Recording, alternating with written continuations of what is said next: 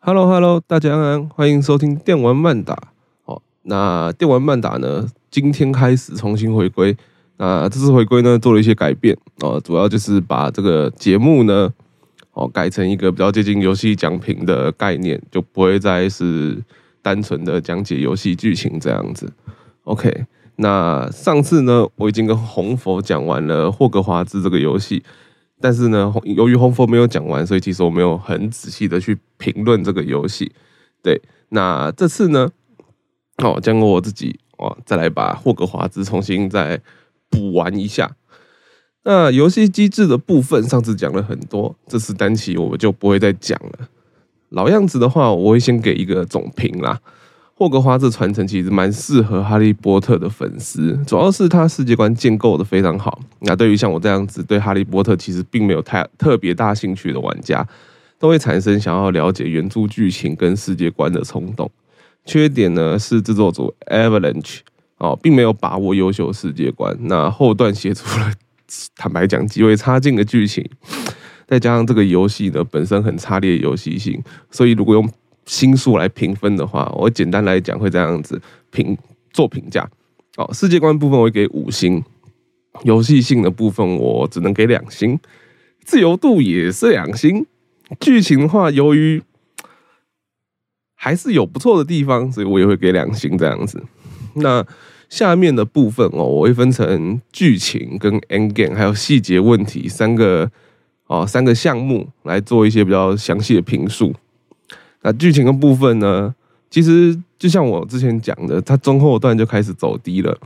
那整个剧情无非就是给玩家一个非常紧张的情境，并且玩家必须得赶紧处理完试炼哦，来避免精灵获得古代魔法储能槽。但在这种状况情状况下呢，其实壁画里的教授还是表现出一副试炼要给不给的样子，我真的觉得有点麻，有点也不是说有点麻烦，有点反感。就我能我能理解这个游戏，它一直在重复的强调。所谓的古代魔法，它是一个非常容易就是运用不好作为出事情的东西。但你确定你真的不快点让我处理完？那还是你其实比较希望古代魔法储能槽留给精灵比较好？好，那这个是让我蛮困惑的点呐。哦，那至于呢，收集四个厨师盆容器，其实我个人早就已经有预料到，这可能只是他用来双线叙事的一个手段。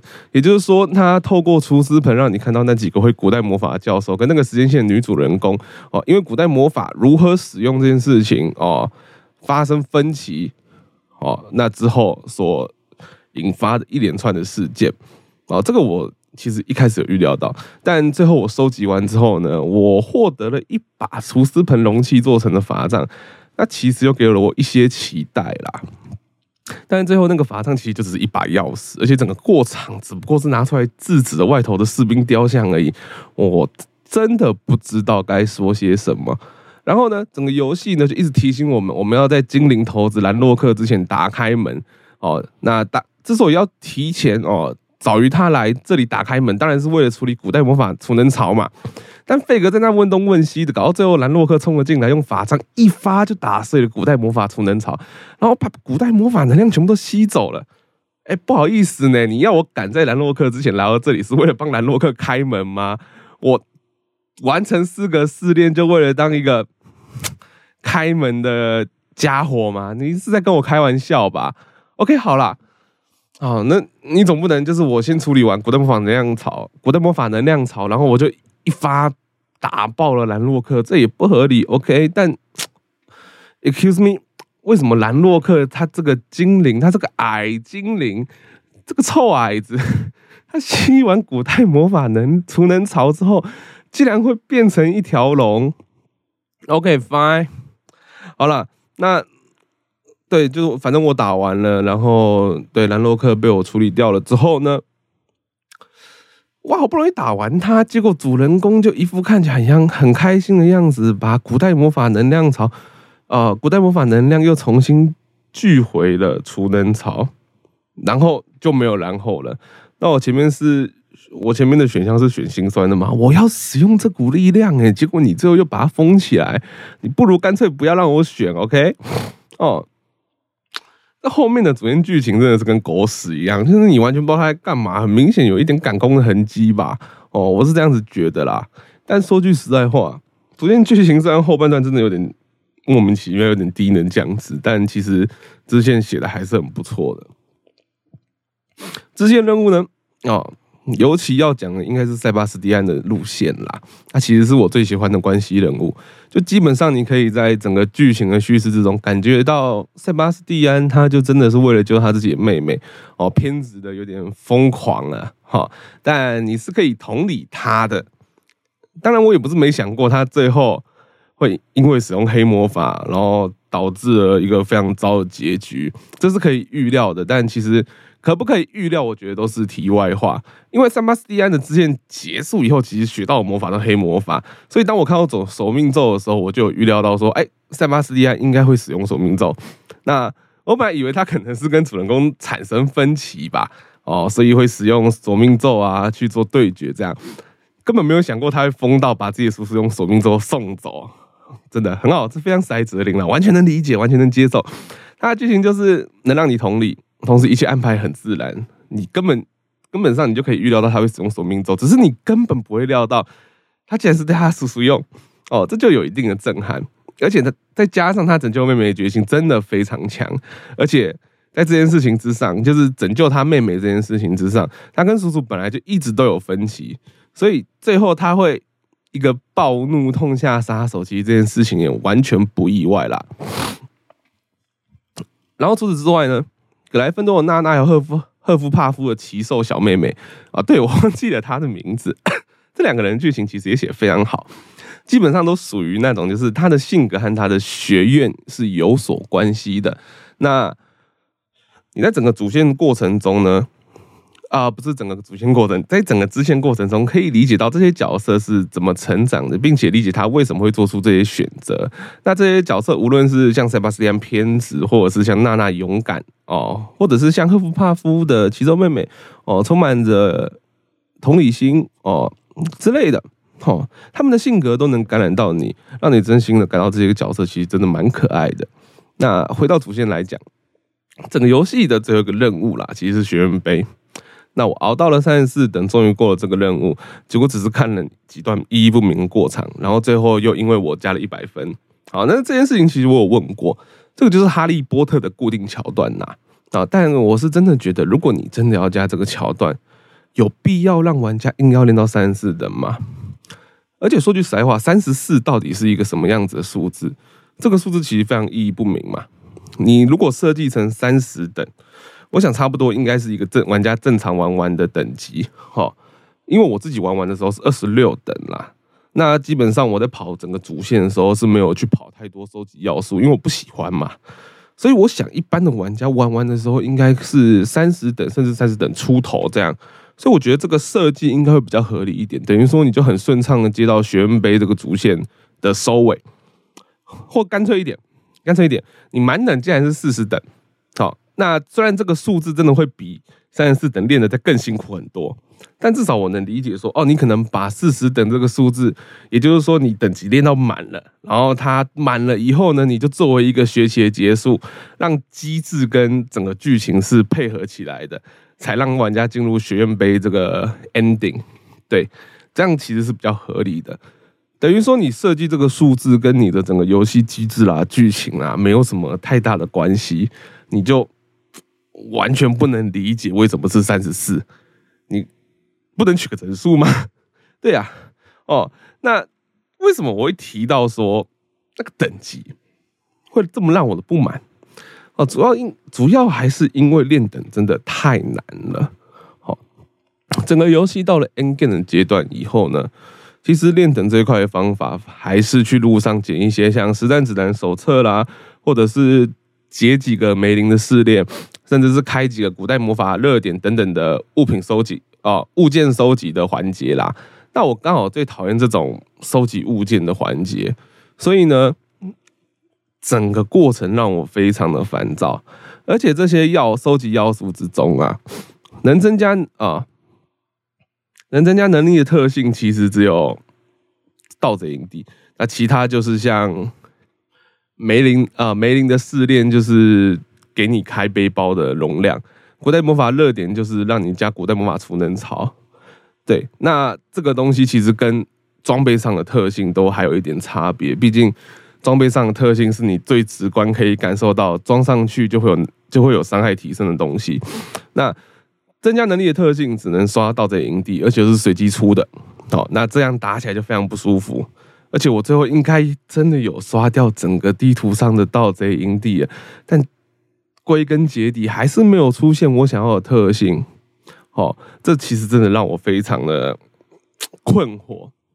而且我之所以说为什么我应该是刷掉了，主要还是因为地图的点密密麻麻，才会让我这么不确定。哦，因为我真的很难判断说我到底还有没有没有刷到的盗贼营地。最可怕的还是这种开公式化开放世界啦，点真的都放的密密麻麻，就算了。然后霍格华兹的传承这个游戏的地图没有任何的过滤器，你不能去选择你要单纯找盗贼营地，还是单纯找什么东西。我他妈的真的会看到脱窗哎！我没有在开玩笑。而且整个游戏 谜题除了。除了我所谓的特性以外啦，吼，就是像刚提到的梅林啊这些的，它的试炼其实都没有设计的很难，重复性也很高。那再加上你刷盗贼营地这件事情等等的，哦，整个练的过程就非常枯燥无趣。你很像在机械式的去做某些东西，就像你玩一些手机游戏，玩日课玩到 K 堵烂一样。哦，你你基本上不做日课，就等于你真的想放弃这个游戏了，大概就这种感觉啦。哦。所以呢，整个 N game 呢，哦，让我非常的玩的不是很开心，尤其是最尴尬的，还是在梅林的试炼结束以后，就是会触发一些某些对话嘛，哦，也不能说对话，应该说主角自言自语的文本，这些文本真的会让人怀疑制作组到底在干嘛。那这个东西就会扯到一些细节问题的啦。最简单的例子，其实就是我像我刚刚讲梅林的失恋哦，我。这个东西我已经骂过很多次了，我都把梅林的胡子改梅林的凉亭了。哦，那这个玩意其实本身已经让我很烦躁了。每次剪完一次都要看梅林的凉亭升起来，而且还不能跳过。虽然它只有短短的可能不到十秒的动画，但你知道，当你在一直在当你一直在解梅林的试炼的时候，你一次要看个大概十来次吧。哦，你看个十来次梅林的试炼，凉亭升起来，然后都不能跳过的时候，相信我，你真的会很烦躁。而且你每次解完一次都要听一次啊，梅林的试炼根本难不倒我啊，这样子文本，拜托，我是真的觉得有点被烦躁到快抓起来耶。那当然也有可能是我太讨厌收集要素，所以我才会觉得这些东西总的加起来让我极端烦躁。那收集的要素。就我刚提到随机的部分啦，恶心归恶心人呐。刷完那些盗贼营地后的文本，其实也非常的尴尬，因为我毕竟角我的角色是一个已经处理掉蓝洛克，就妖精头子嘛，还击杀洛克五哦，就那个黑魔法师的头子。我真的不太懂，就是为什么在这之后，我已经整个剧情跑完了，只剩学院杯了。我去干掉火灰蛇的营地之后呢，哦，他还要跟我说一句啊，真可惜没人看到。或者是在一开始进到营地的时候跟我说啊，我一个人对抗他们太危险了之类的话，哎，拜托一下，我的角色已经灭掉了这些人的老大，哎，哦，连法力比较强的妖精都啊精灵都被我干掉了，那我讲这些话到底是在干嘛呢？哦，所以。问题的核心就在于这些文本的数量实在太少，重复性又太高，而且制作组可能没有真的认真想过这些文本出来会造成什么样的效果，甚至由于我觉得制作组可能非常哦缺少打磨这些细节了哦，甚甚至有可能忘了 N game 这个环节的存在吧。哦，导致一些对话根本就不符合我现在的状况，那就会让我在游玩的过程中沉浸感下降，除非我的角色原型。设计的本来就像女高中生，他会说一些假掰的话啦，例如火会好可怕哦之类的，不然我根本找不到什么合理的理由来圆场啊。毕竟我就说句实在话，我都我都变成霍格华兹英雄，我还觉得呃火会好可怕哦，妈的，我是女高中生是吧？哦，这些。角色的自言自语的文本就是一个让人非常尴尬的问题啊！像我跟红佛那一起提过的，你每次进火米村都能重复那几句话，那这真的会让人很不解啊！